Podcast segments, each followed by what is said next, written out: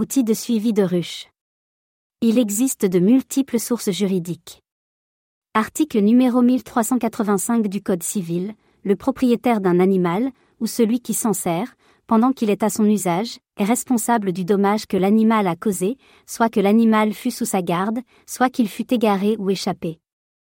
Article numéro 524 du Code civil, les animaux et les objets que le propriétaire d'un fonds y a placés pour le service et l'exploitation de ce fonds sont immeubles par destination. Ainsi, sont immeubles par destination, quand ils ont été placés par le propriétaire pour le service et l'exploitation du fonds, les ruches à miel. Article L. 211 à 9 du CR. Le propriétaire d'un SM a le droit de le réclamer et de s'en ressaisir, tant qu'il n'a pas cessé de le suivre, autrement l'SM appartient au propriétaire du terrain sur lequel il s'est fixé. Article L. 211 à 8 du Code rural. Dans le cas où les ruches à miel pourraient être saisies séparément du fonds auquel elles sont attachées, elles ne peuvent être déplacées que pendant les mois de décembre, janvier et février. L'apiculture relève d'un dispositif réglementaire particulier et avec des distances à respecter pour l'emplacement des ruchers par rapport aux propriétés voisines, habitations, bâtiments à caractère collectif, ou des voies publiques. Ces dispositions sont inscrites dans le Code rural. Article L 211-6 du CR. Les préfets déterminent, après avis des conseils généraux, la distance à observer entre les ruches d'abeilles et les propriétés voisines ou la voie publique, sans préjudice de l'action en réparation, s'il y a lieu. Article L 211-7 du CR. Les maires prescrivent aux propriétaires de ruches toutes les mesures qui peuvent assurer la sécurité des personnes, des animaux, et aussi la préservation des récoltes et des fruits. À défaut de l'arrêté préfectoral prévu à l'article L 211-6, les maires déterminent à quelle distance des habitations, des routes, des voies publiques, les ruches découvertes doivent être.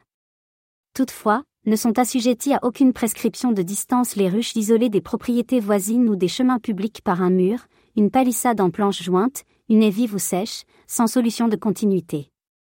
Article L 215-3 du CR.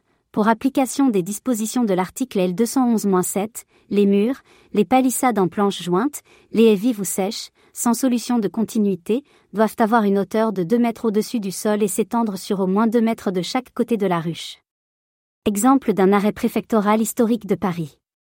Arrêté préfectoral, préfet Lépine, du 20 mai 1895. Art.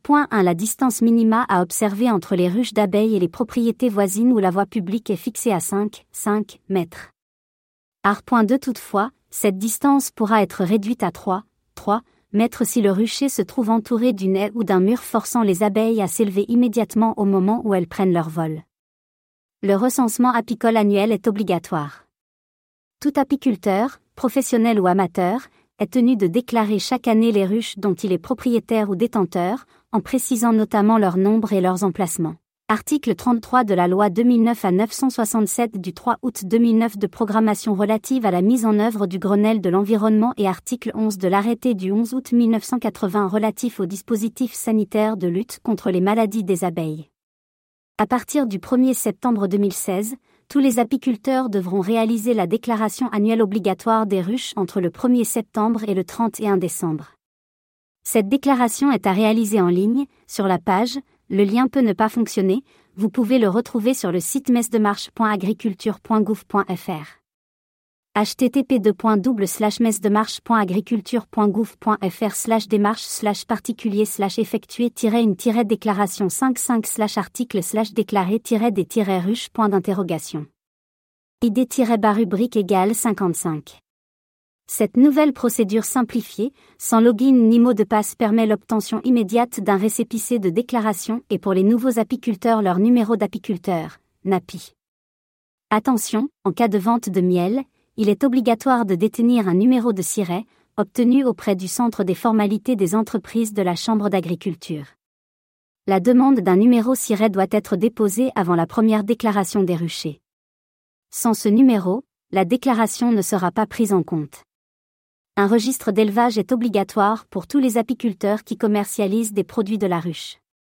Ce document, rédigé par l'apiculteur, est un journal du rucher qui retrace tous les événements, mise en route, intervention, récolte, maladie, analyse de miel.